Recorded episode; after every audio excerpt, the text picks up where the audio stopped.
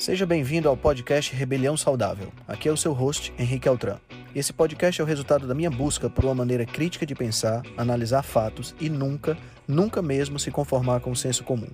Aqui você irá encontrar questionamentos, ceticismo inteligente, análise crítica e conhecimento, tudo isso regado com muita leveza e bom humor. Irei entrevistar personalidades de diversas áreas para um bate-papo com uma troca franca de ideias. Prometo a você que sempre pensarei fora da caixa para levar informações relevantes, de aplicabilidade imediata, além de muita inspiração. Junte-se a nós. Ser saudável é a melhor maneira de se rebelar contra o sistema.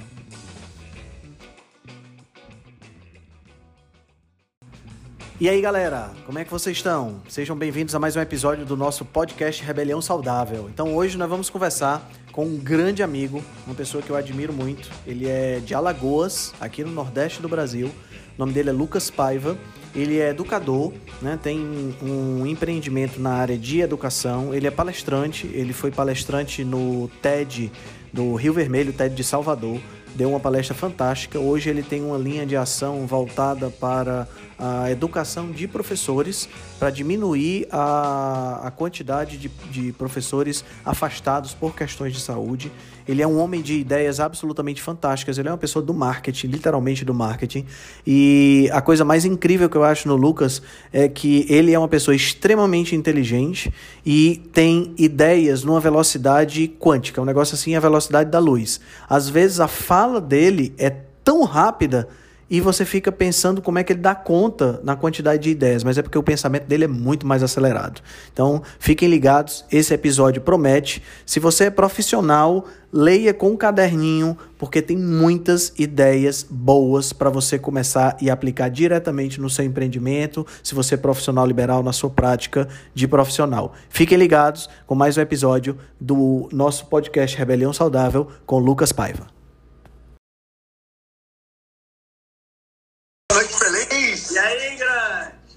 E aí, meu querido? Como é que você tá, hein?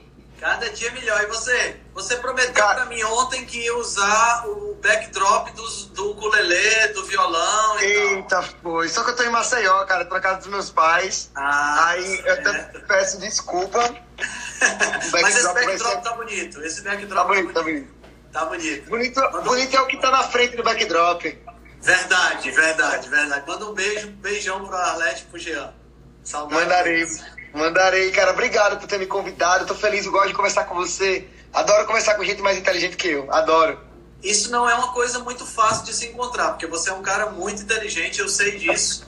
E eu queria que você começasse se apresentando aí pra galera que não te conhece, né? Falando um pouquinho de onde você vem e o que é que você está fazendo hoje nesse mundo empresarial educacional. Valeu, pessoal. Boa noite, feliz. Meu nome é Lucas Paiva. Eu moro atualmente no interior de Alagoas. Eu moro numa cidade chamada Arapiraca, a 100 quilômetros aqui da. Ah, você não tá mais morando, morando em Maceió? Dois anos, cara, faz dois anos já. Legal. Eu tô, legal. Eu tô morando exatamente no meio de Alagoas, que ele, ele tá a 100 quilômetros aqui da capital. Certo. E essa minha decisão de ter vindo morar em outra cidade veio de uma, uma paixão que eu desenvolvi. Eu sempre gostei muito, me conhece, me conhece de vidas passadas. E a gente sempre foi muito de dar treinamentos. E depois eu fui vendo que a minha real paixão envolvia a capacidade de usar a informação para causar transformação nas pessoas. E depois eu vi que isso é educação. E eu via que assim, essa paixão era educação. E para mim, eu queria que qualquer coisa que estivesse atrapalhando a educação das pessoas virasse um propósito da minha vida.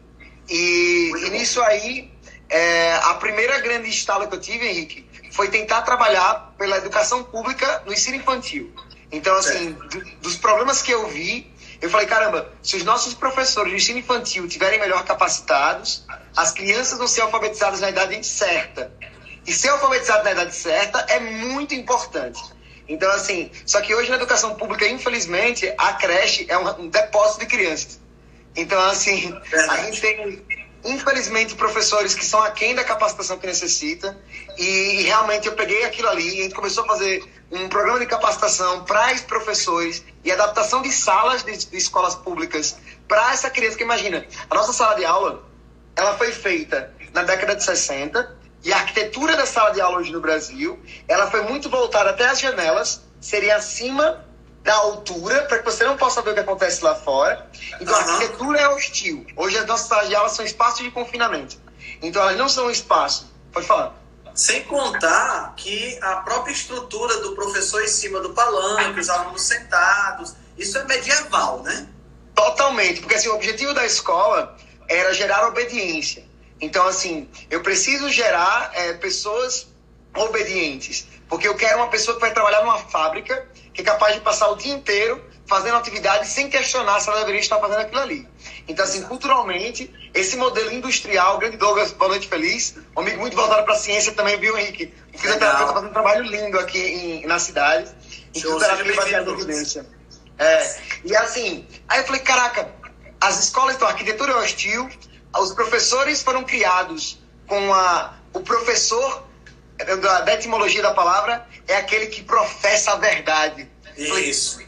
Falei, caraca! E os alunos, e os alunos totalmente tábula rasa, né? Nenhum totalmente! Branco, aquele, aquele, aquela cabecinha aberta para jogar informação dentro, né?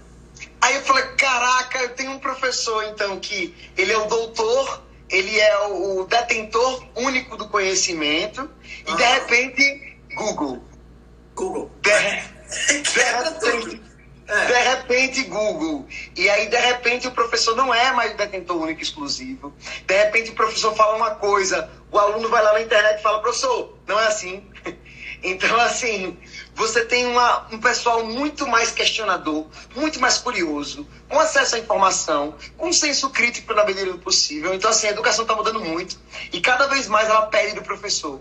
O professor ele não pode mais simplesmente vomitar conhecimento, Sim. ele tem que ser um facilitador de projetos, ele tem que ser uma pessoa que vai estar ajudando os alunos a navegarem pelo conhecimento e a conectar informações. Então, assim, quando a gente fala sobre aprendizado ativo e a gente pensa, ah, mas o professor vai descer do palanque para falar no mesmo nível do aluno, mas eu falei, não, não, não ache que o professor é menos importante, pelo contrário, ele é mais importante do que antigamente, talvez, naquele outro modelo. Tem então, assim, não tem, assim, tem dúvida nenhuma, esse professor é mais importante que antigamente, assim. Só que hoje se pede que o professor passe o conteúdo, que ele avalie o aluno, que ele desenvolva competências socioemocionais, que então assim, é, é que, que, ele é gestor, então ele tem que ter, ver as necessidades individuais do aluno e você sabe que você é professor, né? Eu queria fazer uma pergunta para você. É, qual, qual, era, assim, a maior desafio que você via em sala de aula, quando você estava como em sala de aula? Cara, o maior desafio que eu tinha, porque assim, eu tenho dois períodos na minha vida de sala de aula, né? Um período onde eu era muito novo, eu tinha 18 anos de idade quando eu comecei a dar aula, 17 anos de idade, então eu tinha alunos que tinham mais ou menos a mesma faixa etária minha. Então, meu maior desafio era me impor como é, é, para que, que as pessoas pudessem confiar no que eu estava falando.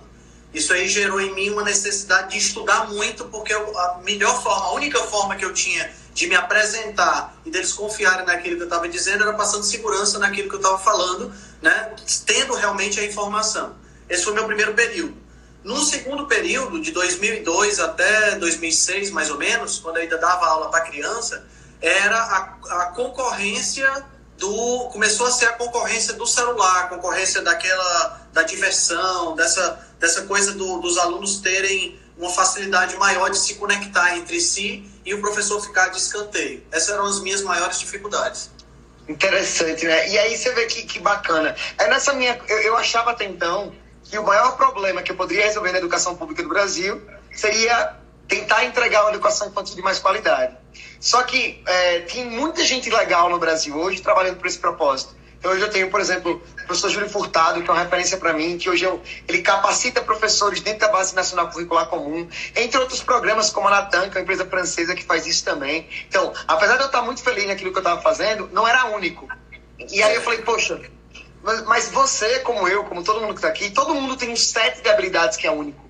Porque, por exemplo, eu ouço Metallica e ouço Dominguinhos. Então eu sou único, porque eu ouço todo dia, tipo Pink Floyd, Metallica, Dominguinhos e Lenine. Então a diversidade de estudos e cognições e experiências passadas faz da gente uma pessoa única. Então eu, eu me senti na responsabilidade de pegar as minhas habilidades e tentar ir atrás de um problema que ninguém estava olhando.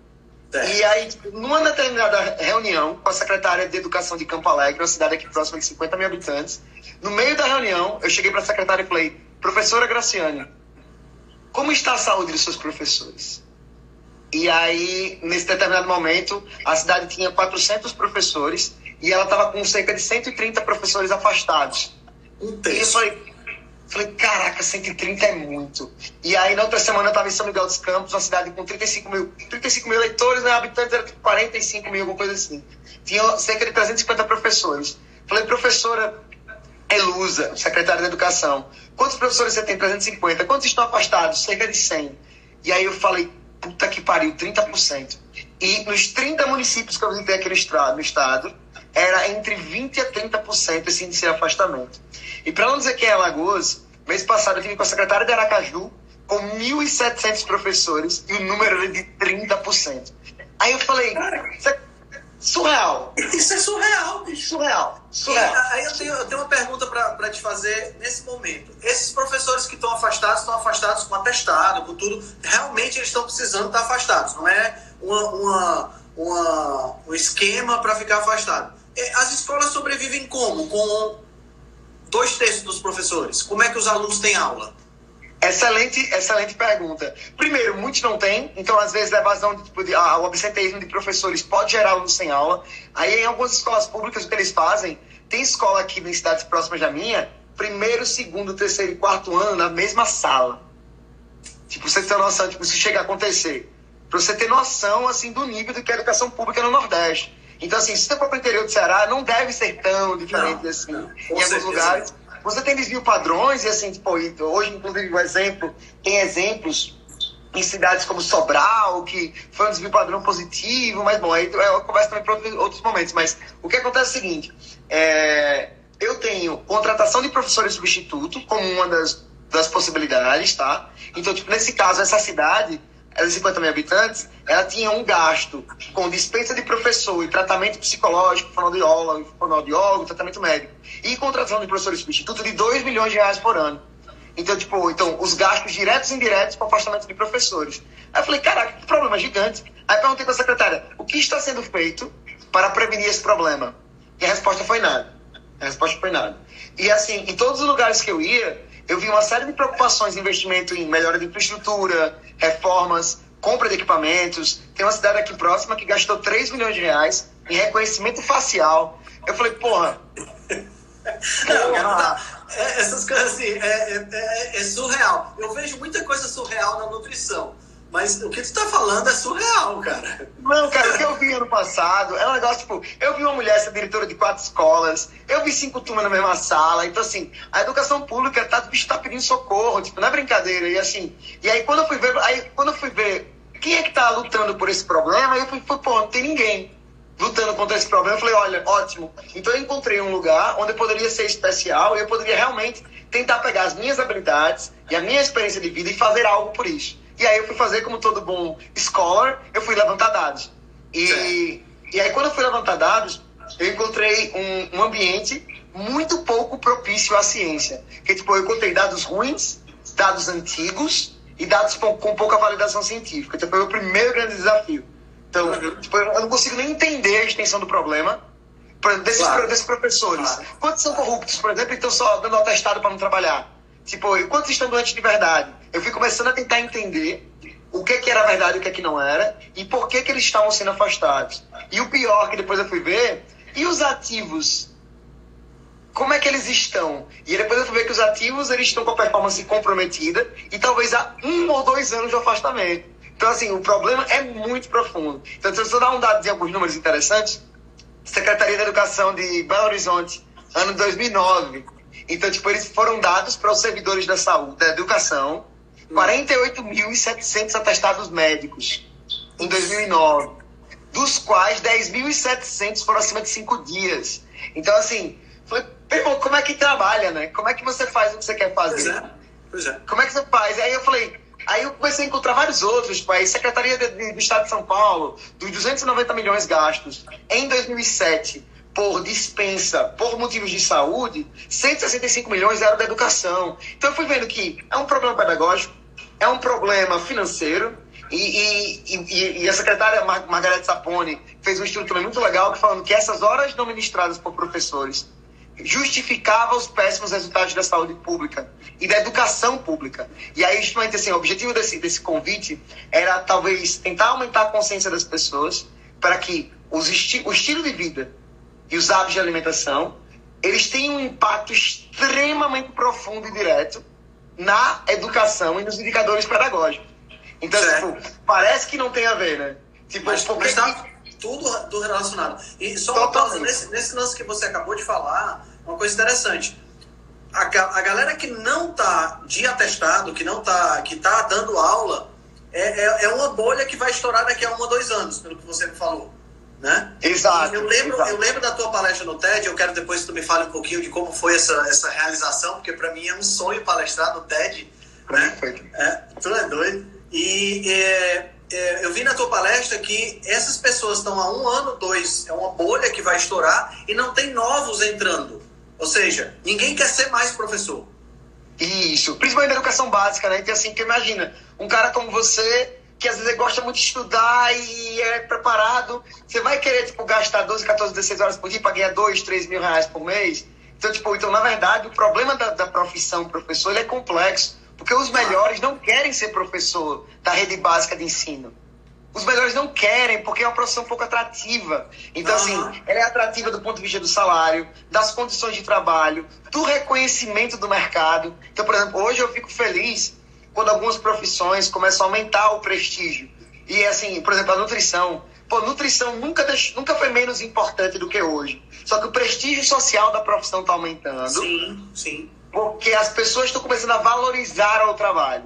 Então, isso. tipo, isso isso vai da maneira como você gera conteúdo, e como, inclusive coisa essa que você faz muito bem, a maneira como as pessoas geram conteúdo e a maneira como elas se posicionam. Por que, que o nutricionista é mais ou menos importante do que o médico, do que um fisioterapeuta? Então, tudo depende da conduta que ele tem no trabalho que ele faz. Correto, correto. Tudo depende, tudo depende da conduta, não é a profissão, e sim a maneira como você conduz a sua profissão.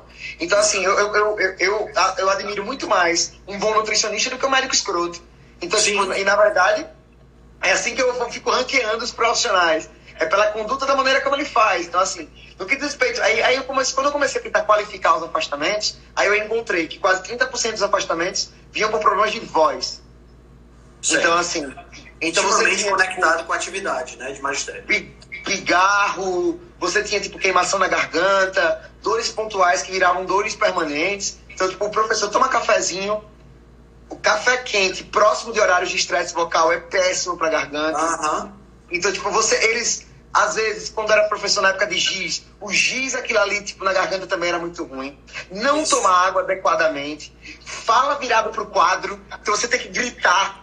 Você tem tá falando tem que ultrapassar a barreira do som. Tem é. que ultrapassar a barreira do som. Então, tipo, alguns dos problemas, a péssima arquitetura e acústica das salas de aula. Então, Eu assim, olha isso isso tudo junto, então você cria um estresse que é responsável por conta dessa disfonia, e, e, e, um professor sem voz, ele não consegue se impor e controlar a sala. Claro. Depois tem, tem estudos bem legais associando depressão e disfonia também pela falta do, pela sensação de frustração do professor não conseguir controlar a sala de aula, porque ele não tem voz. Então, assim, então, então todos os problemas eles são multifatoriais, né? Então não tem problema simples. Então, tipo, aí você tem a voz. Esse é um. Outros 30% de afastamento era por leia. Então, tipo, eu tenho a IDORT, então eu tenho as doenças osteomusculares relacionadas ao trabalho. Pulso, cotovelo, ombro. Tipo, então aí tipo, você vai ter, tipo, trapézio, pescoço. Então, tipo, você tem outros problemas por conta das dores, muito relacionados ao sedentarismo. Sim. Você não tem o fortalecimento músculo-esquelético, um índice de massa muscular muito baixo, que tem muito a ver com isso que você trabalha. Depois eu quero fazer também algumas perguntas. Claro. Muitos deles são sedentários, não tem um bom nível de massa muscular, perto de ser idoso já começa a desenvolver sarcopenia. Então, assim, essa questão da alimentação rica em proteína e o sedentarismo é um problema gravíssimo no longo prazo. Sim, porque você sim, começa a ter essa questão da sarcopenia que leva a problemas ósseos e as dores. Então, isso é um problema gravíssimo de afastamento. E, começa a aumentar a curvatura da coluna, pescoço, tudo isso começa a influenciar, começa a, a sentir dor, começa a influenciar. E, e assim, e, e, é muito triste isso, porque assim, é, é, é, é crônico, não é uma coisa aguda, é desenvolvido uhum. em 20, 30 anos, assim. Exatamente. E aí, e aí quando gente vai chegar, pra, e quando a gente pensa assim que, eu falei, né, 20 e 30%, e os outros 50, 60% é depressão e burnout. Só que aí, quando a gente fala das doenças emocionais que os professores hoje passam, que na sociedade isso já já já está em voga, mas na educação, ainda mais na pública, isso é acentuado. Então, tipo, acentuado. Só que hoje eu vejo os problemas emocionais como consequência e não causa. Então é muito importante a gente olhar, porque tipo, em artigo científico, por exemplo, tipo, correlação não é causalidade. E as pessoas têm real diferença, às vezes, de entender, não, tipo, poxa, a depressão é complicada, então eu vou botar isso para meditar, não é tão simples assim. Então, claro, assim, gente claro. entender que aí você tem coisas relacionadas a relacionamento, a reconhecimento, valorização profissional, hábitos de estilo de vida, depois de 20, 30 anos. Então, assim, quando eu vi esse quadro, eu falei, caraca, que quadro louco. Tipo, se eu quisesse fazer alguma coisa por esse problema, o que, é que eu vou fazer? Porque é um problema muito maior do que eu. Muito, ele, ele é muito, muito maior do que eu. Eu não tenho condições de resolver esse problema sozinho. Aí eu tentei esse, aí, Henrique, a minha primeira ideia foi criar uma equipe multidisciplinar certo. que atendesse essas pessoas. Essa foi a primeira ideia. Então, eu vou chamar um nutricionista, um psicólogo, um fisioterapeuta, uma fonoaudióloga e um educador físico e vou levar esse atendimento multidisciplinar para as escolas. Então, essa foi uma ideia, ideia boa, justificativa técnica. A gente precisava de um programa multidisciplinar, show de bola, até aí não tem nada errado. O problema é que ele custava muito caro. Então, assim, para eu vender isso para as escolas públicas, eu não ia ter a capilaridade que eu gostaria. Então, tipo, talvez o futuro do projeto nesse estilo seria só para escolas de rico. E no momento, a minha paixão era tentar fazer alguma coisa para a educação pública. Aí eu tentei fazer qual seria a segunda melhor, que não é a melhor opção, que seria um atendimento individualizado, personalizado, multidisciplinar, esse seria o ideal. Qual seria a próxima melhor coisa? E aí eu me deparei com um documento bem legal, que, que eu vi que os países se reuniram pela primeira vez é, no Canadá. Foi o primeiro encontro de promoção à saúde das nações. Foi a primeira vez que eles se reuniram para conversar sobre promoção de saúde. E desse encontro se saiu uma carta, a famosa Carta de Ottawa, e aí eles falaram um negócio muito legal nessa carta, que eu, quando eu li a carta, eu falei, tá, poxa, é isso. Aí a carta diz o seguinte, para atingir o potencial de saúde, uma população precisa ser capacitada para isso. Então, certo. eu só alcanço saúde se eu souber como eu alcanço saúde. Aí eu falei, é isso. Então eu não preciso de atendimento, eu preciso de educação. E aí eu falei, falei poxa, então da mesma forma como é, você treina psiconeuropedagogia, metodologias ativas, essas coisas, se eu capacitar meu professor para ele criar o hábito, depois eu vim descobrir, de fazer dois minutos de aquecimento vocal de manhã, dois minutos de aquecimento vocal à tarde e dois minutos de desaquecimento vocal à noite, eu previno. Eu não consigo falar o percentual ainda, para não ter estudo suficiente, mas eu consigo prevenir de forma agressiva e expressiva o índice de doenças relacionadas à voz.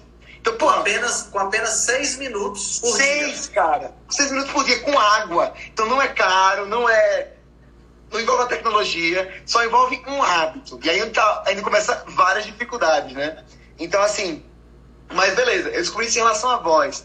No que diz respeito, por exemplo, à parte emocional, apesar de ser um problema super complexo, mas existem alguns programas piloto na área de, de, de, educação plena, de atenção plena, que envolvia meditação e tal, e outras coisas que diminuíam o suficiente para ser promissor. Tipo, tem um piloto, um, um, estudo piloto muito interessante na escola americana, mostrando, tipo, diminuição do índice de burnout de professores, aumento do controle da, da sala de aula também, quando a meditação era feita entre os alunos. Então, apesar de não ser ainda, não tem uma ampla investigação científica, mas como é de graça para executar, é o tipo de coisa que, assim, às vezes, olha, não tem tantos estudos assim, mas, pô, o desgaste para executar é tão pequeno que ah, vale a pena. Então, vale assim, aí eu falei, beleza, vou criar uma capacitação, virou uma capacitação de seis meses, onde ao final dessa capacitação, o professor seria capaz de promover o autocuidado, ele vai ser certificado para isso. Certo. E os profissionais bolaram uma capacitação.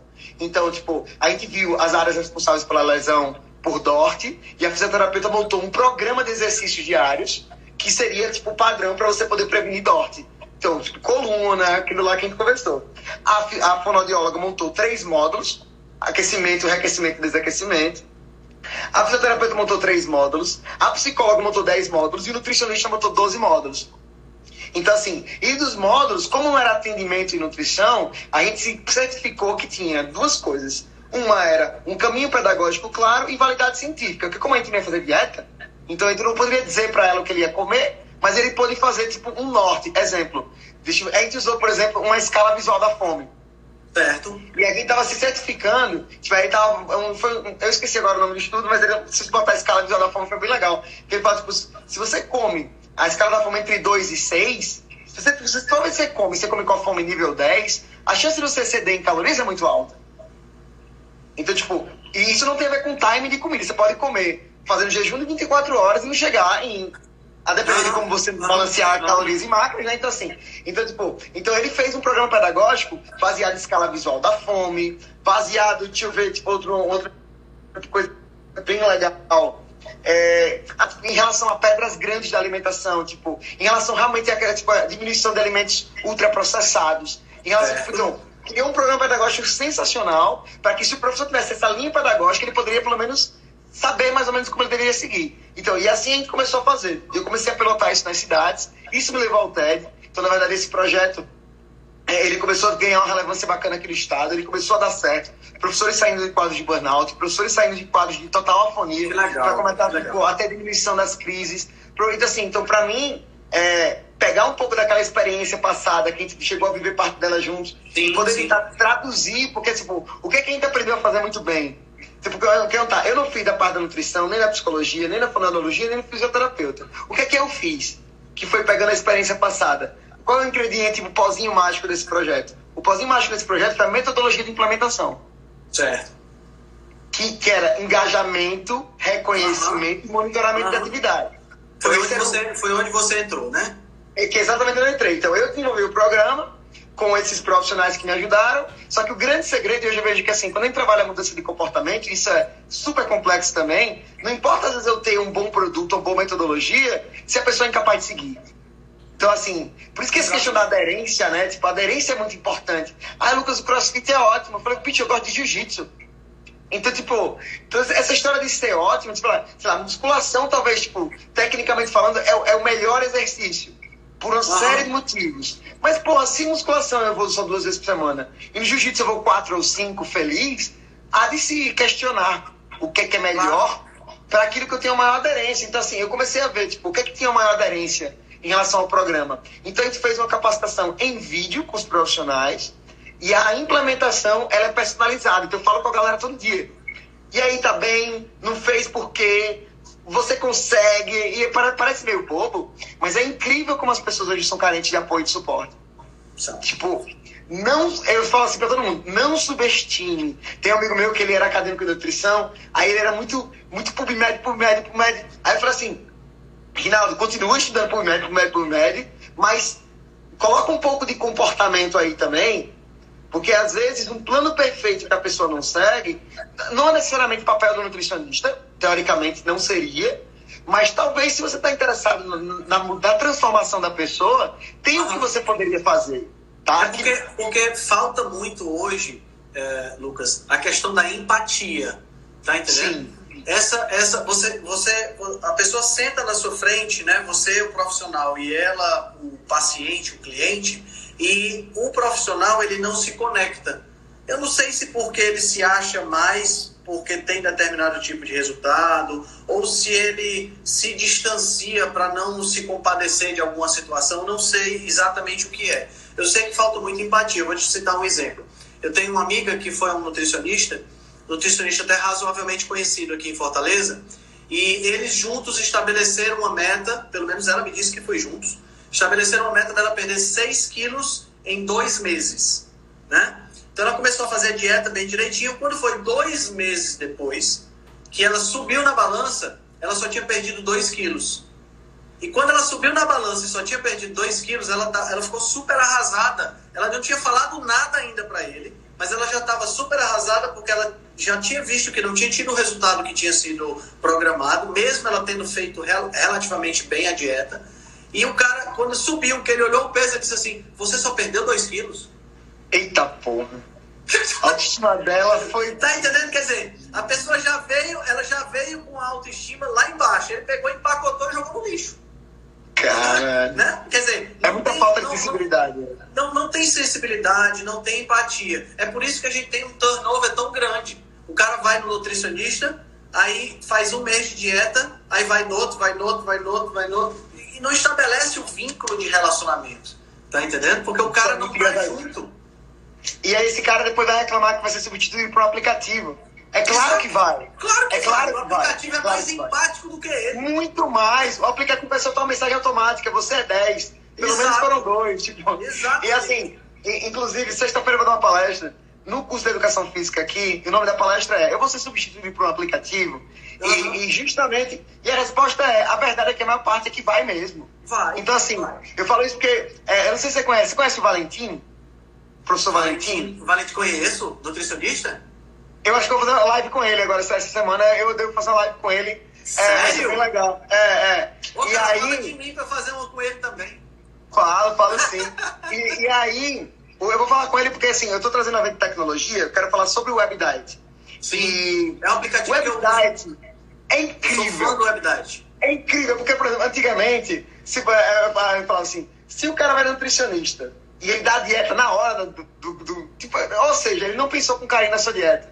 Porque, tipo, porque até você bater os macros e você vê a questão da aderência, estilo de vida, demora, cara, é um estudo. É um estudo. É um estudo, exatamente. Um estudo carinhoso. Só que agora com o WebDiet, ele conseguiu manter o critério técnico, tipo, bater os macros, só que, tipo, dando opção A, B, C, D. É, é surreal o que ele conseguiu fazer. É muito fazer. fácil, muito fácil. Muito fácil. Só que imaginando, hoje o WebDiet é uma ferramenta do nutricionista. Mas vai chegar alguém mais bonitinho que vai fazer isso para o cliente direto. Sim. Vai chegar. Sim. Já, já tem coisas do tipo, até beleza, um batedor de macros, né? Então, sim. assim se você já tem batedor de macros, tem um aplicativo de jejum intermitente, inclusive, que é assim. Você faz meio que uma anamnese pelo aplicativo, ele solta qual é o tipo de jejum, qual é o seu peso e o objetivo, uhum. ele solta um gráfico de perda de peso. O aplicativo, a experiência do aplicativo é incrível. O problema é que, tipo, o olhar atencioso de um profissional bom nunca vai sair de moda.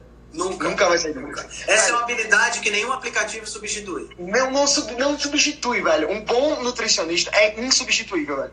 Não tem como, velho. Não tem como. Porque, assim, que um bom nutricionista, ele consegue juntar tantas variáveis na cabeça dele. Por exemplo, eu, eu ganhei, eu falei pra você, eu ganhei 30 quilos, dos quais perdi 6. Agora eu tô, eu tô em dieta no momento.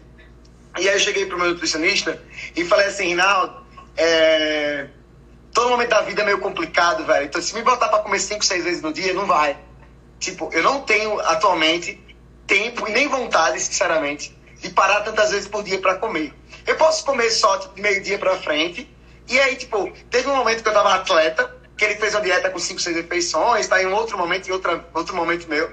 E agora ele fez uma dieta que basicamente só preciso comer duas vezes por dia se eu quisesse. Então, assim, e foi tão sensível da parte dele, porque ele, ele não me pesou nesse dia, ele não quis me medir, porque ele percebeu que nesse momento e, e, assim, e é engraçado que eu falei, mas você não quer pesar não e fazer é, percentual de gordura? Aí ele falou, você quer? Eu falei, não.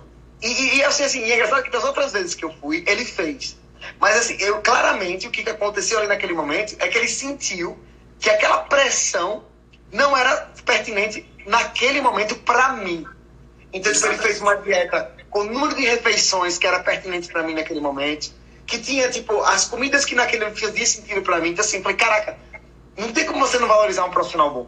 Porque, tipo, ele juntou ali uma quantidade de variáveis, ele teve que ter uma sensibilidade. Então, o aplicativo, por melhor que ele fique, então, assim, não substitui um bom profissional. Então, assim, a pergunta é: vou ser substituído por um aplicativo? A resposta é: depende.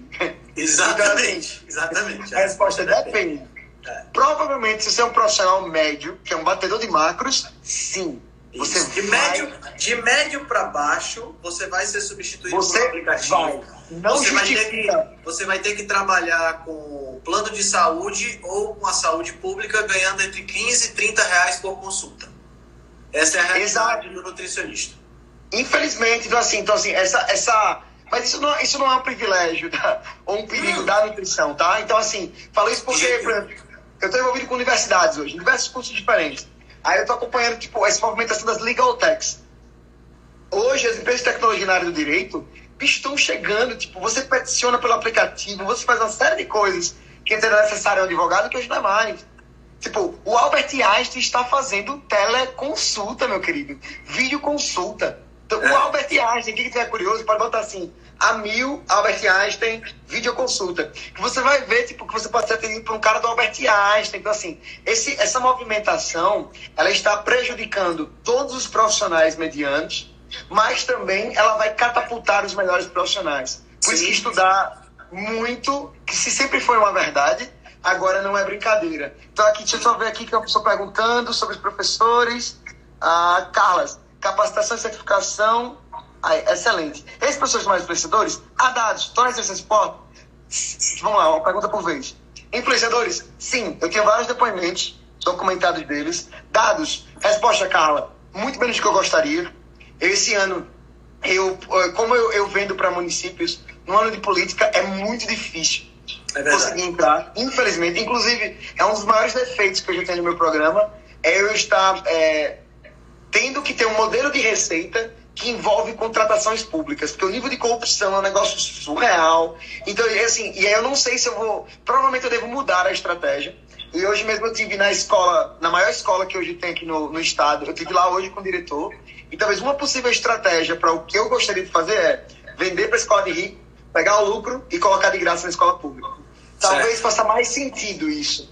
Eu, eu, eu, monetizo meu projeto é, via escola particular para conseguir depois jogar no público de graça. Porque contratar pelo público é um desgaste, um estresse que eu não quero mais ter na minha vida. Não recomendo para ninguém. É muito difícil. Se você quiser fazer direitinho, talvez você vai morrer e não vai conseguir fazer. Então, assim, realmente é muito complicado porque é, é, tão intrínseco a quantidade de atores responsáveis por uma, uma, contratação que não é só corrupção de um ou de dois é que a máquina é maior do que o indivíduo. Então, assim, Sim. é muito complicado. Realmente, eu estou muito saturado disso. Em relação a dados, ainda são dados que eu gostaria muito. Tipo, eu gostaria de investir ano que vem, talvez investir um ano inteiro em parceria com universidades, para estar tá justamente tendo que estar tá produzindo ciência a respeito do programa.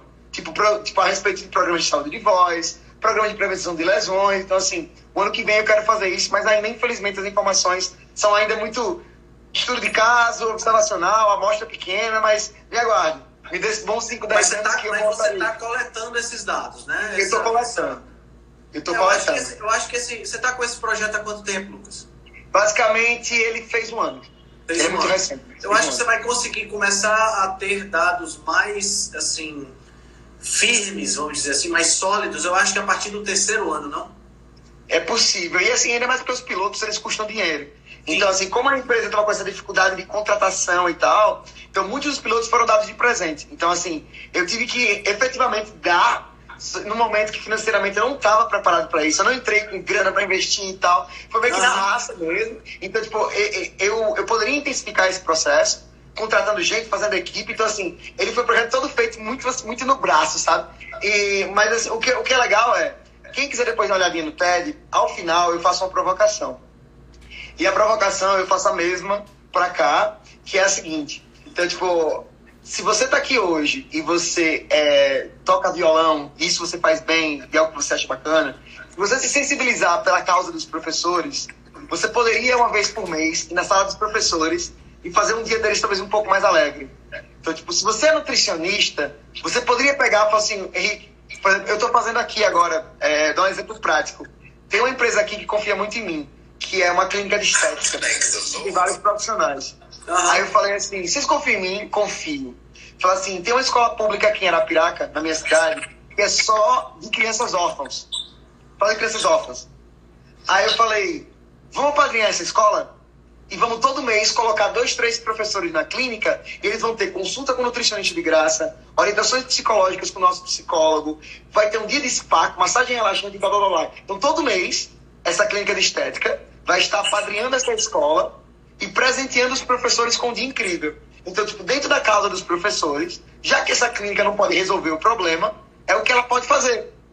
Ela pode ajudar os professores dessa escola, é uma ação pequena. Só que aí uma outra empresa que confia muito em mim aqui, ela, escola de idiomas, falou assim: essa escola que você vai dar esse presente para os professores, eu vou dar bolsa integral de ensino de inglês para os alunos. Aí eu falei, porra, o meu professor de jiu-jitsu falou assim: eu dou três bolsas de jiu-jitsu também, gratuitas. Então, assim, as pessoas começaram a se sensibilizar pela causa da escola, e era o meu sonho, era esse. Era esse meu sonho, era assim, pô, era que aos pouquinhos cada um pudesse fazer uma partezinha por esse problema, do tamanho que puder. Cada um, assim, do tamanho que puder. É pequeno, mas, velho, você não sabe o nível de carência dessas pessoas. Talvez seja muito maior do que você imagina. Se você for dar uma rodadinha, tipo, nas escolas públicas da tua região, assim, é, é realmente talvez. É, eu, eu, sugiro que as pessoas deem uma olhadinha, que tentem conversar com os professores, porque eu sinto que se tem um problema que vale a pena de ser sensível, esse é um problema. Então, assim, eu, eu, eu gostei de você ter me convidado assim, eu até agradeço o convite, porque é uma oportunidade para mim de disseminar esse meu propósito de tentar, vezes, uma pessoa mesmo, estava lá no TED, um bicho cara coach, ele me puxou de canto e falou assim, velho, já liguei para três professores, de escola, já pedi para indicação de professor de escola pública, eu vou começar a atender três de graça por mês, não sei o quê. Falei, cara, era isso que eu queria, obrigado. Eu queria justamente que fosse a sementinha, velho. O que vai dar, realmente não sei. Sim, a minha sim, empresa sim. em si, ela, a minha empresa, ela, ela, ela não tem como resolver o problema sozinha, então meu objetivo é sensibilizar as pessoas é sensibilizar as pessoas para isso. E assim, e digo mais, é, Carla, um negócio. Eu, eu, eu não acho, eu tô muito longe de ser uma pessoa altruísta. De verdade, eu, eu acho que. Eu, eu sou muito envolvido também com outras causas do terceiro setor. E o que eu vejo é que existe potencial real de causar impacto na sociedade, fazendo coisas que são financeiramente atrativas também. Então, assim, porque um dos grandes problemas de quem quer causar impacto social é o seguinte: ah, o Henrique gostaria de melhorar a saúde das pessoas. Só que se ele passar o dia fazendo isso e ele não conseguir pagar as contas, provavelmente ele vai parar de fazer isso. Sim, Tá? sim. Então, assim, o que que hoje eu acredito? Eu acredito que tem várias formas de você conseguir tentar juntar as duas coisas. A primeira é, talvez, fazer algo que gere muito, muita grana. Tipo, o Henrique pode ser nutricionista que vai atender uma galera que vai cobrar 400 reais a consulta. E ele vai lá, faz a grana dele e 10% do tempo dele ele atende de graça. Esse é um modelo. Modelo interessante. Modelo bacana. Um outro modelo também que ele poderia fazer é pegar uma instituição e um dia por mês ele ir lá e atender pessoas de uma comunidade. Tranquilo. Então, assim, e o legal é que, assim, digo pra vocês. Agora eu vou até vou além, porque eu sou um cara de marketing. Hoje, a diferença entre um posto de gasolina numa rua e um posto de gasolina na outra é nenhuma. Certo. O produto mais ou menos o mesmo, o preço mais ou menos o mesmo. E agora, e os profissionais estão ficando mais ou menos a mesma coisa. Então, É. advogado hoje é commodity. Você, tipo, a quantidade de faculdades que formam nutricionistas, no CRN, bicho, sinceramente, não é esse balaio todo, não. Então, tipo, então, o que vai. Porque de verdade é muito fácil, às vezes, você abrir um negócio, você cobra a mesma coisa, você faz mais ou menos a mesma coisa. Então, como é que o mercado entende que ele deveria ir no seu posto ou no seu consultório? Aí você fala assim, marca e marketing social. Então, tipo, uma das coisas que eu incentivo os profissionais e as empresas é que invistam de forma genuína e sincera, não só de forma interesseira, que elas invistam 10, 20% da sua expertise, tempo, ocupação, recursos, para que ela possa melhorar a comunidade que ela habita. Porque se ela fizer isso, além de eu achar que eu acho que isso faz sentido para mim, eu gosto, me faz muito bem isso. Então, eu, eu, eu faço palestras e cobro uma grana para dar palestra, mas para escola pública eu dou de graça. Realmente, isso é uma coisa que. Então, tipo, eu vou lá, então, tipo, eu dou palestra, beleza, eu cobro, tipo, eu não flexibilizo nem o preço, mas para escola pública eu não cobro nada. Então, tipo, eu, eu guardo parte do meu tempo para literalmente tentar fazer algo de forma generosa. Então, assim, se as pessoas Perfeito. pensassem em fazer um pouco disso, tanto poderia ser feito para as comunidades, tipo, tanta gente, você, você se junta com outros colegas, ah, poxa, eu posso, de repente, quatro, cinco pessoas se juntam e podem atender uma galera, tem um centro espírita aqui, é, na, na pior favela, velho, na pior favela de Maceió, tem um centro espírita que tem muito médico.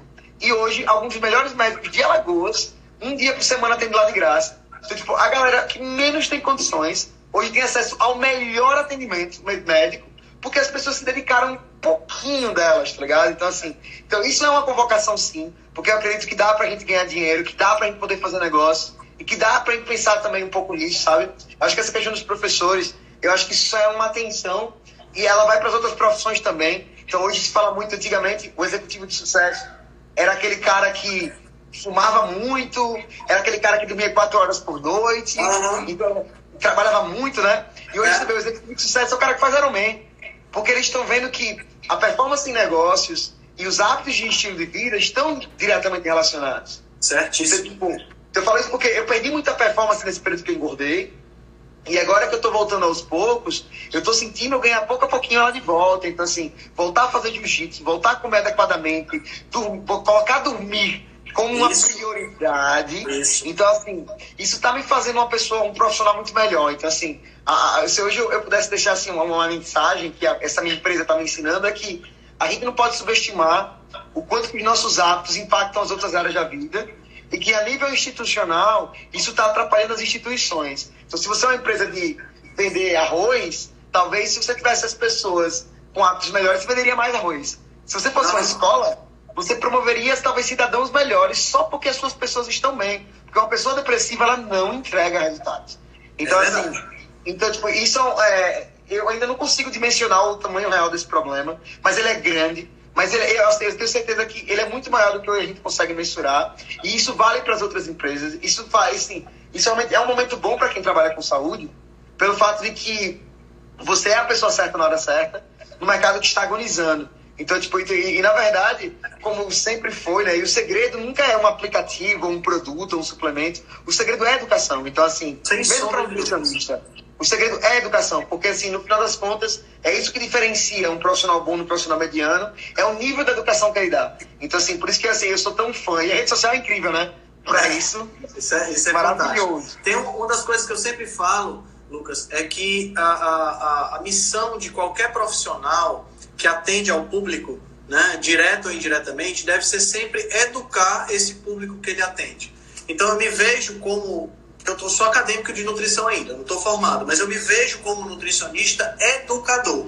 Aquele que procura, durante o período em que o, que o, o cliente está tá, tá sendo acompanhado por mim, ele possa aprender de forma que ele possa tomar decisões informadas e autônomas no futuro. Né? Porque, ao contrário do que muitos profissionais que tem hoje, a gente vê o seguinte: a gente vê os profissionais segurando a informação para o cliente ficar sempre dependendo e voltando mês a mês para garantir pagamento. E, e, tem que ser o contrário. Você tem, tem que, que soltar toda a informação para que o teu cliente te admire tanto porque você faz um serviço bem feito e educa e ensina não que ele vá voltar todo mês, mas que ele vai voltar uma vez por semestre. Mas ele vai te indicar tanta gente que você não vai ter horário na agenda. Isso é tão legal, Henrique. Eu acho tão bonito isso. Ontem eu estava conversando com um cara que é coordenador aqui do curso de computação da faculdade, e eu estava falando para ele que é, a, gente tem, a gente tem que entender que tem muita gente. Então, enquanto a gente tiver essa mentalidade do como se fossem poucas pessoas, não é pouca uhum. gente, eu preciso garantir. As não tem mercado para todo mundo. Não tem mercado para todo mundo, é muito nutricionista formando e tal. E assim, no que diz respeito à marketing, eu, eu criei um, um, material que eu falo muito das universidades, que eu falo que são os pontos cegos da formação acadêmica. Então, tipo, não da parte técnica, porque eu não, eu não tenho competência para isso, mas justamente da parte extra acadêmica. E aí eu falo muito sobre administração financeira, sobre produtividade, sobre marketing, sobre vendas. Então, assim, quando. E, e, uma das coisas, uma das contribuições que eu gosto de dar, e aí que eu vou falar agora na faculdade sexta-feira, é o seguinte: se eu colocar 50 nutricionistas na minha frente, eu consigo conversar de um por um e entender que áreas que eles ou gostam de estudar, ou têm uma experiência na família, ou eu consigo criar alguma área que, que ele poderia se especializar. Obesidade, distúrbios alimentares, atletas, triatlon, crossfit, é, efeito sanfona, teve diabetes. Uhum. Eu já conseguiria criar 50 subnichos da nutrição, por exemplo. E partindo da cidade como Fortaleza, por exemplo, se eu hoje. Aí o cara fala assim, pô, digamos que eu quisesse trabalhar com a nutrição para diabéticos, algo específico. Certo. Que não precisa ser, mas digamos que fosse. Tá. E aí, aí essa pessoa está recém-formada ou acadêmico. Aí ele fala assim: o que, é que eu poderia fazer dentro do código de ética do CRN que eu poderia começar a atrair a essas pessoas para que eu, como acadêmico, pudesse criar essa, essa autoridade. E eu falo assim, olha, como acadêmico você pode fazer algumas coisas.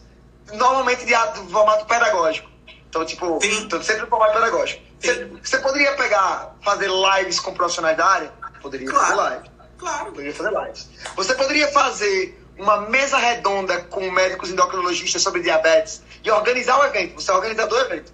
Você chamou Perfeito. nutricionista. Você poderia fazer eventos offline você poderia fazer conteúdos, é, é, discussão de estudos científicos. Você pode fazer discussão de artigos. Você pode. Aí, aí chega alguém, por exemplo. Aí você usa o gerenciador de anúncios do Facebook e bota, por exemplo, quando você formou o seguinte: é, sei que não é fácil você ter uma vida saudável, ainda mais com restrições alimentares. Tem diabetes? Bem grande. Eu sou a sua nutricionista. É beleza. Aí ela vai impulsionar isso no Facebook para todos os habitantes de Fortaleza que seguem esse esse endócrino. Que segue, tipo, e você conseguiria entender, por exemplo, poxa, se a pessoa segue esse esse endócrino, tipo, a chance de encontrar vários diabéticos, por exemplo, é uma chance de média para alta. Então, tipo, se você conseguir fazer, tipo, essa parceria com esses médicos, fazer mesa redonda, fazer eventos, a chance de você ter esse e-mail é muito alta. Então, tipo, imagina que cada nutricionista entendesse que ele não precisa competir com os colegas, Porque é muita gente. Eu tô falando só de diabetes, velho. Então, assim, você pode fazer, fazer isso com qualquer coisa. Você poderia fazer isso com pessoas que estão de saco cheio com dietas tradicionais. Mas, assim, eu posso fazer subnicho por doença, eu posso fazer subnicho por interesse, eu posso fazer subnicho por demografia, por bairro. Então, assim, tem, tantas variáveis que hoje, assim, eu vejo com tanta grandeza o mercado. E quando você pensar na internet, aí por isso que eu quero, eu vou conversar com o Valentim sobre isso, que eu falei, poxa, e na verdade ainda tem outras possibilidades que vão além da parte da consulta e você pode servir a mais pessoas com outras ferramentas, com Sim. congressos, claro. com palestras, com aplicativos. Materiais escritos, com, e-books. Então, assim, então, na verdade, assim, quando a gente para para ter essas conversas, assim, você pode ir tão longe que tipo, não combina com essa visão. Então, assim, o desmame do paciente, ou tipo, essa visão mais assim, se ele está preparado e, tipo, se eu consigo, talvez, uma consulta e a pessoa muda o comportamento e ela nunca mais volta, é porque isso é foda, meu amigo. É, então, tipo, exatamente. Isso é incrível. Se o nutricionista conseguisse isso, puta que pariu, bicho. Seria o nutricionista do mundo. Então, assim, uhum. então, na verdade, quanto menor for esse período, melhor profissional, e não o contrário. Então, assim, Sim. só que aí, e aí o mar, só que aí o problema é o seguinte: muitas das pessoas que, por isso que eu sou tão fã de marketing, porque o que eu penso é, muitos dos bons nutricionistas que eu conheço, isso aí para qualquer acadêmico. Os mais técnicos, às vezes tem, são os que têm a pior comunicação. Verdade. São os que têm a pior atração pessoal, assim. Só que eles têm o pior carisma. Porque é aquela história, né? Tem uma historinha que eu gosto muito, que você tem um, um, um T e é muito importante esse equilíbrio. E você que vem da academia, é massa porque você é um híbrido muito legal. Então eu tenho o T, que é o meu conhecimento generalista e superficial, e meu conhecimento profundo e especializado. Então, se você só for esse T, você é aquele pós-doc que não sabe nem para que serve, que não tem nenhuma utilidade no seu pós-doutorado. Exatamente. Você não Exatamente. sabe nem para que serve. Nada. Alguém vai pegar daqui a 50 anos e vai fazer alguma coisa. Não, hoje você não faz nada. E você, tipo, se você quisesse fazer uma palestra, ninguém entende nem o que você fala. Então, tipo. Exatamente você não, tem, você não consegue conectar aquilo que é profundo com nenhuma outra competência. Por isso que você tem que ter um equilíbrio. Agora, se você for só esse cara aqui, é aquela pessoa que sabe pouco sobre muitas coisas. É, é raso. É raso. Raso. Só, só é inteligente na mesa do bar. Tipo, Isso, não consegue, não consegue aprofundar. Então, assim, essa pessoa também é perigosa. Só que também, tipo, então, o perigo, como tudo na vida, são os excessos. Então, assim, então o equilíbrio entre o conhecimento generalista superficial e esse equilíbrio do conhecimento profundo especializado é o que faz um profissional inovador. Que é você conecta a sua oratória e a sua capacidade de educação com o seu conhecimento com nutrição. Perfeito. Fórmula explosiva para ajudar a fazer uma pessoa mudar um comportamento. Então, tipo, se você junta isso depois, aí, por exemplo, é, um exemplo bobo, mas verdadeiro. Inclusive, quem for de Fortaleza e tivesse interesse, eu estou trazendo um evento que parceria com a Google aqui para Lagoa semana que vem. E o objetivo é, digamos que você fala assim, fala assim, eu quero criar um aplicativo do Henrique Altran Nutricionista que eu quero conseguir aumentar o meu engajamento dos pacientes. E eu gostaria que essa plataforma resolvesse alguns problemas. Por exemplo, como você não pode conversar com eles todos os dias, o que, que eu poderia fazer que poderia aumentar o engajamento deles, o engajamento médio? Por exemplo, um aplicativo onde cada uma das refeições que as pessoas fazem, elas postam a foto no aplicativo. Se ela posta as fotos de acordo com a dieta, ela ganha pontos.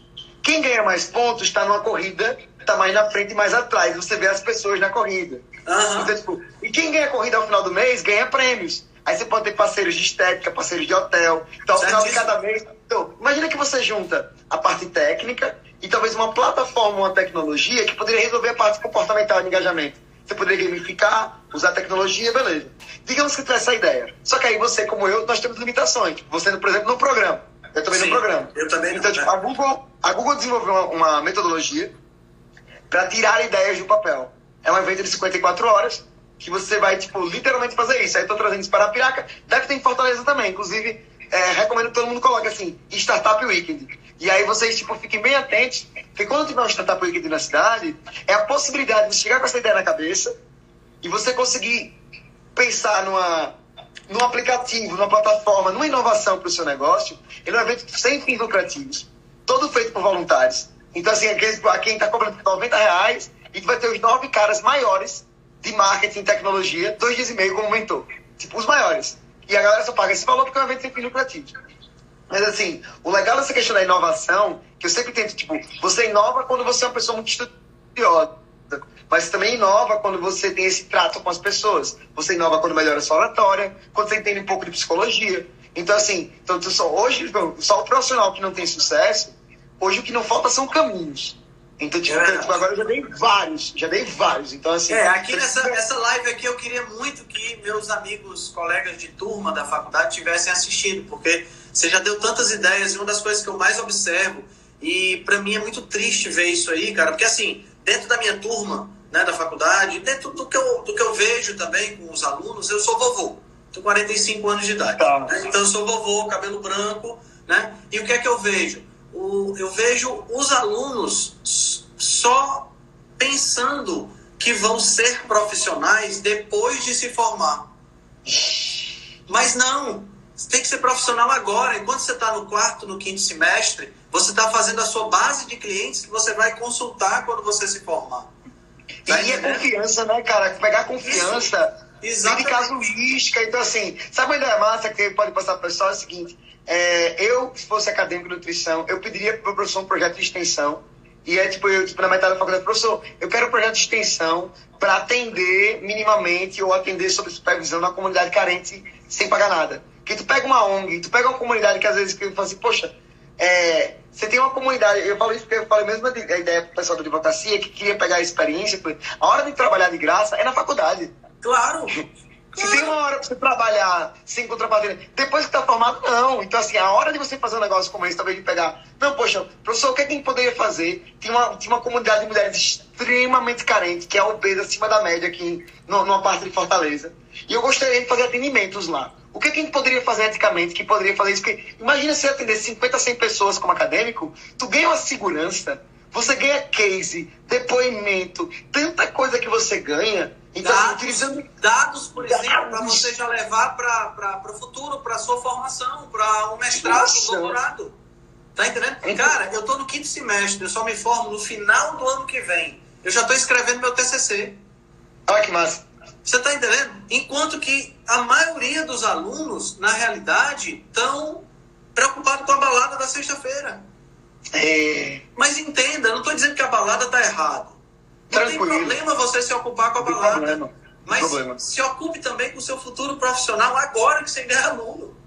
E, e assim, é engraçado que eu estou envolvido em tanta coisa que ninguém pode me falar coisa que não tem tempo.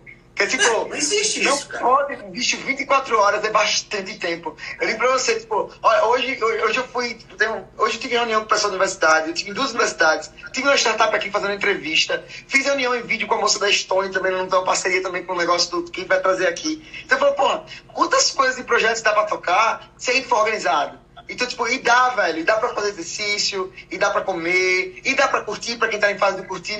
Pô, velho, você tem filhos, velho, e assim, é, tem gente que ah, eu não tenho tempo, mas é, tipo, a galera vai pra farra e tal. Pô, a gente tem, tem filho, tem casa, bicho, é um, é um desafio a mais. Então, assim, é verdade. de verdade, essa questão de. É aquela história do Jim Rohn, né? Tipo, quem continua sendo um mentor pra mim, né? Ele fala assim: Sim. não peça menos problemas, peça mais sabedoria. Então, assim, é. peça mais habilidades. Então, tipo, se você tá soberbado, vá ler livro do Jim Rohn sobre produtividade. Vai entender como é que você faz uma agenda semanal. Então, tipo, tem hora para estudar, tem hora para ler artigo, tem hora para pesquisar na internet. Exatamente. Então, assim, porque a verdade, eu falei, e como acadêmico, não tem hora mais legal para isso. Porque, teoricamente, você poderia se perder na internet como acadêmico de boa.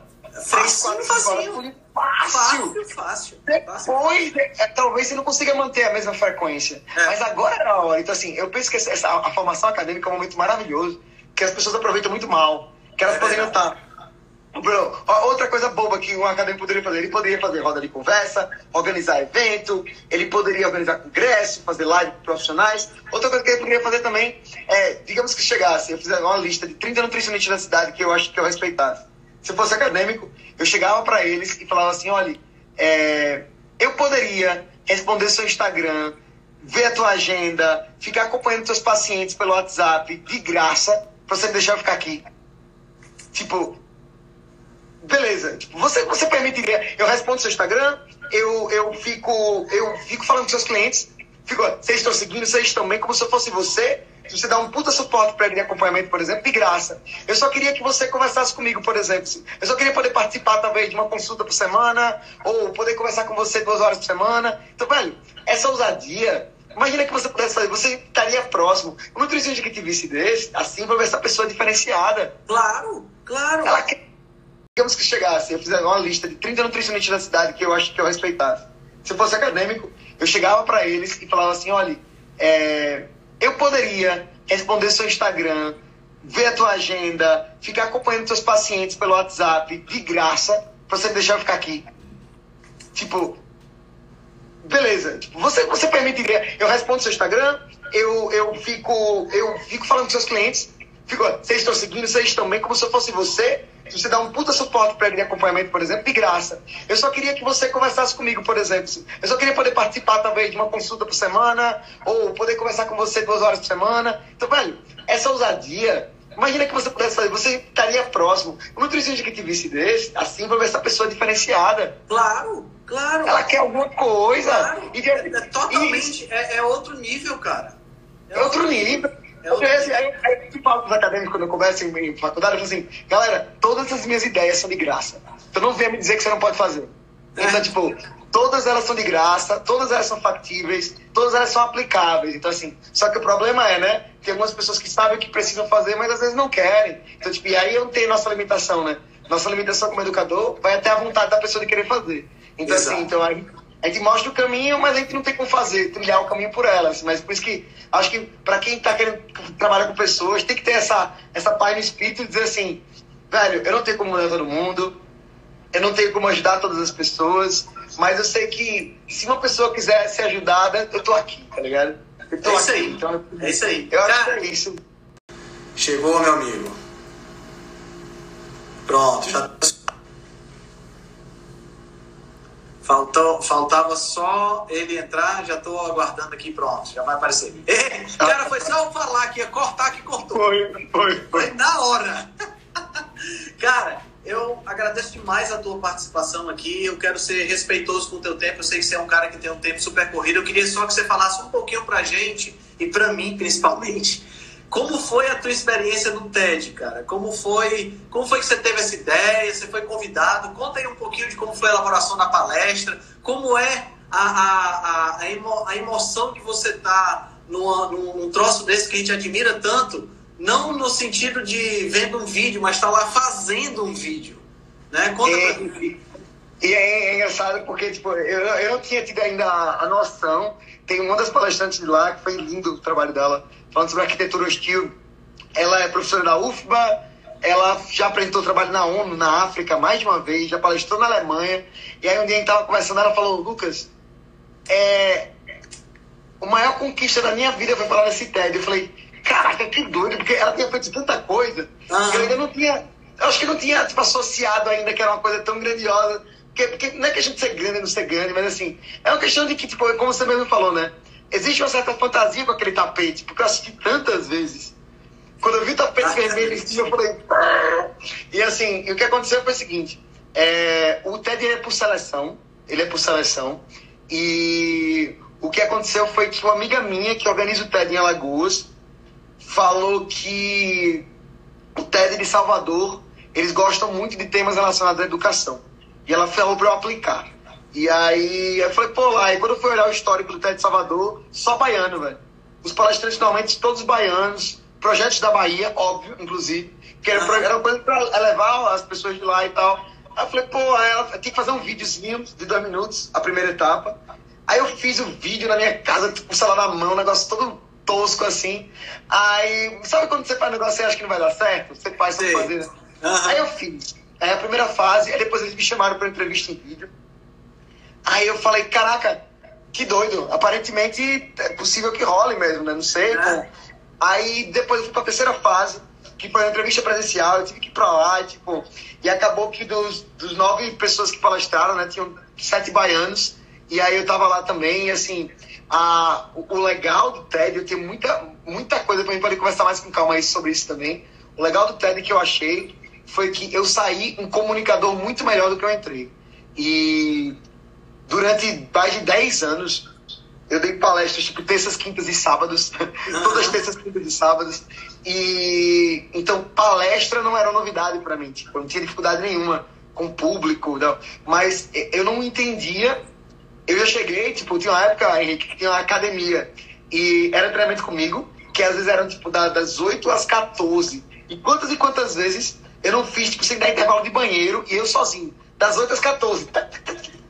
Então, assim, e às vezes eu preparava esse treinamento no dia anterior. Tipo, no dia anterior eu preparava, me sentia super confiante e tinha contribuição e tal, beleza.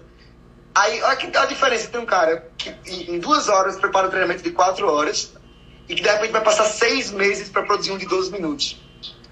E assim, e eu realmente, realmente eu pensei assim, e a, e a frase que na minha cabeça é: me desculpe escrever uma carta tão longa, não tive tempo para escrever uma mais curta. E hoje, realmente, o que hoje eu penso, e eu, quando eu penso no Jim e tal, eu falo assim, velho, lapidar uma ideia, uma palestra, um projeto, é muito mais difícil fazer curto do que longo. Muito mais difícil. Muito mais difícil. E assim, aí quando eu vou ver, tipo, o método Feynman, que nós somos, é, tipo, que nós gostamos muito da maneira como ele explica as coisas e tal. Então, assim, quando você vai ver que você precisa complicar, juntar, compilar, bagunçar para depois começar.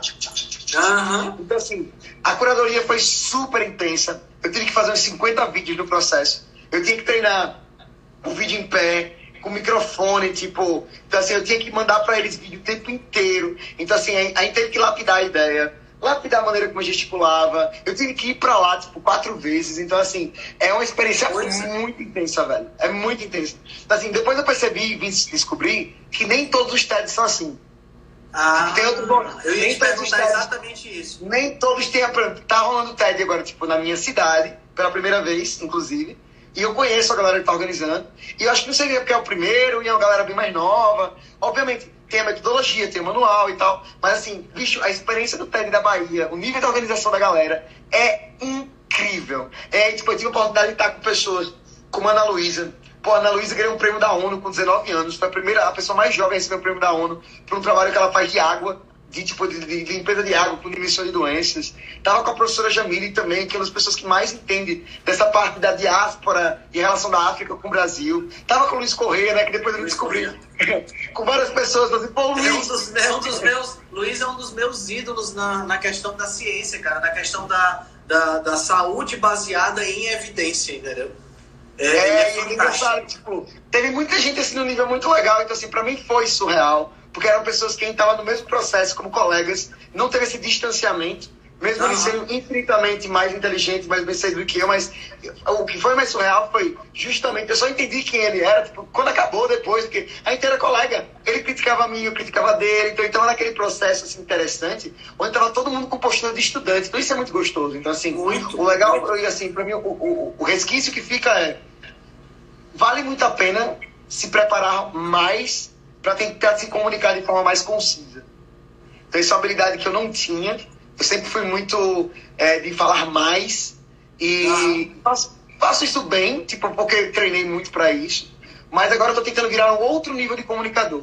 De talvez falar muito mais, mas com muito menos. E isso exige realmente uma lapidação, um trabalho parecido com a musculação, sabe? Verdade, verdade. E, e, dói, e de repente eu não gosto. E aí eles passaram tipo, um modelo de storytelling feito por uma empresa chamada The Plot Company, que você tinha a jornada do herói montada para não ficção. Então eu tinha que começar com ambientação, onde a gente mostrava todos os personagens da história da ambientação. Aí depois tinha um incidente incitante, que era um ambiente onde o protagonista entrava na jornada. Depois no ato 2 tem complicações progressivas, que são todas as histórias que acontecem de aprendizado e vitórias e erros e acertos. Chegando no ato 3, que você vai ter o, o dilema o clímax e a resolução. Tu tinha toda essa estrutura de comunicação que tinha que escrever uma história dentro desse, desse storyboard, aprender a fazer storyboard, então coisas que eu nunca tinha feito como comunicador. Então, assim, eu evolui muito, eu achei muito legal a experiência. Essa questão de. Eu percebi depois que comecei a me gravar.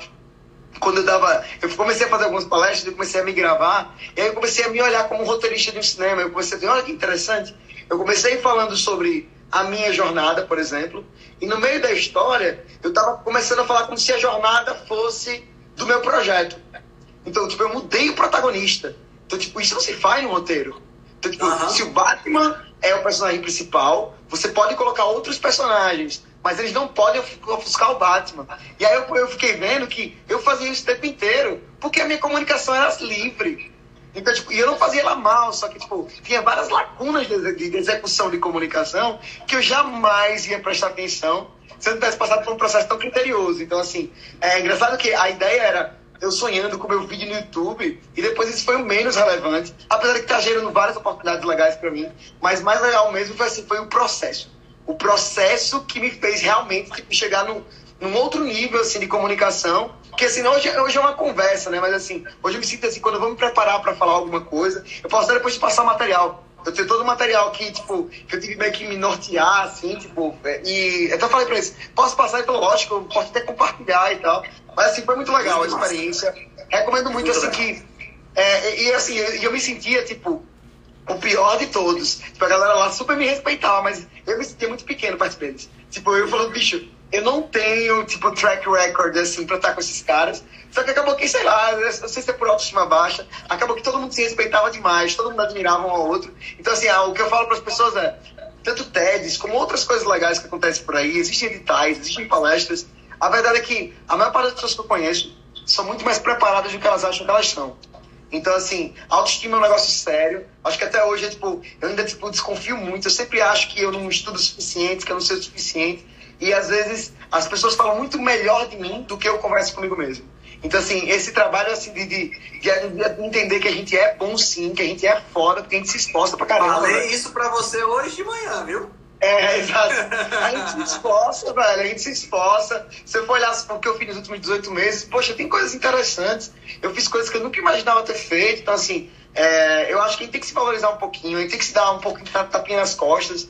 Porque assim, não da gente ser complacente com a gente mesmo, mas não ser tão duro. Então, assim, da gente não ser tão duro. E assim, eu falo isso porque às vezes eu trabalho muito, aí o trabalho tá indo bem. Eu chego em casa, não fiquei com a minha filha. Às vezes eu fico com a minha filha, aí a galera uma mensagem querendo um monte de feedback. Fiquei com a minha filha, mas não rendi no trabalho. E aí eu falo assim, às vezes trabalhei, fiquei com a minha filha, não malhei, tô engordando. Eu falo, caraca, a vida hoje pede muito da gente, né? É verdade. É verdade. A gente desempenha muitos papéis, então assim, é por isso que assim, eu acho que eh, hoje eu, eu acho que se cuidar realmente é um não negociável eu acho que, tipo, tomar água, comer direito, dormir, fazer exercício, realmente não, não é. Não deveria brincar com isso. Porque eu acho que quando eu brinquei, me fez muito mal. E agora que eu tô voltando, tá me fazendo muito bem. Então, assim, eu acho que eu gostaria muito de, de tentar, sempre que eu puder, falar isso para as pessoas, porque eu acho que as pessoas não entendem ainda o quão valoroso isso é. Eu acho que elas subestimam, eu realmente acho que elas subestimam.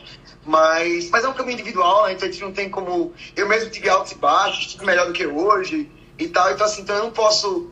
Eu não, eu não posso forçar ninguém no caminho. O máximo que eu posso é dizer, olha, velho, assim eu já tava, tava ruim, agora eu tô me melhor, mas tipo. Mas bom, o máximo que a gente pode fazer é isso, né? É apontar, é nudge, é. né? Tipo, é. É, apontar é bater na porta, né? Fazer um toque-toque e esperar a pessoa abrir pelo outro lado, né? A gente não, não pode mata. abrir essa porta, não. Cara, não mata. que experiência absurdamente maravilhosa essa live contigo. Ô, oh, velho, obrigado, tava obrigado. com saudade de você, você sabe que eu sou um cara que te admira demais. Você pode ter certeza que aqui em Fortaleza você tem um amigo para o que der e vier. o que der e vier. Você é um cara fantástico, admiro muito o seu trabalho, admiro muito sua tenacidade, sua família maravilhosa, sua esposa linda, sua filha fofíssima, né? E, cara, quero te desejar o todo sucesso do mundo, porque eu sei que esse empreendimento ainda vai gerar muitos frutos, muitos desafios e muitos frutos vão, vão surgir ainda. Mas eu tenho certeza que você está à altura. Eu quero que você mande um beijo muito grande para sua mãe e para seu pai. Um abraço para o seu irmão que está na Irlanda, né? Que está com cabelão. Está com cabelão. Está com cabelão. E, cara, vamos manter comunicação, bicho, porque você é uma pessoa que mora no meu coração mesmo. Você, também, você, também. É e aí, galera, não falei que o cara era acelerado? Então esse foi Lucas Paiva, palestrante do TED, meu grande amigo, que falamos um pouquinho sobre educação, sobre nutrição na educação, mas principalmente sobre como a gente pode, através da educação, mudar realmente toda a nossa realidade. Então, esse foi o episódio de hoje. Antes de encerrar, eu queria falar um pouquinho do nosso e-book, nosso e-book Cozinha Ancestral. Nós conseguimos atingir uma marca fantástica de 500 downloads nas primeiras 24 horas, na realidade mais de 500 downloads. Nesse exato momento a gente está com quase 700 downloads e eu estou muito, muito, muito, muito animado com toda a repercussão positiva que esse e-book está causando. Então, se você quiser fazer o download do e-book, basta você acessar bit bit.ly barra cozinha ancestral e você já baixa lá o seu, o seu e-book. Tá? Queria falar também que na próxima semana nós vamos ter uma convidada super especial, diretamente de Teresina, a doutora Ana Marta. Tá? A doutora Ana Marta é médica, né? especialista em uh, especialista em saúde gastrointestinal. É uma mulher apaixonada pelo funcionamento do trato gastrointestinal, mãe de três crianças maravilhosas. E a gente vai conversar um pouquinho sobre tudo isso, né? Sobre síndrome do intestino irritável, sobre fibras, microbiota, tudo isso vai ser abordado na nossa próxima, na nossa próxima live, né? no nosso próximo podcast da Rebelião Saudável. Fiquem ligados.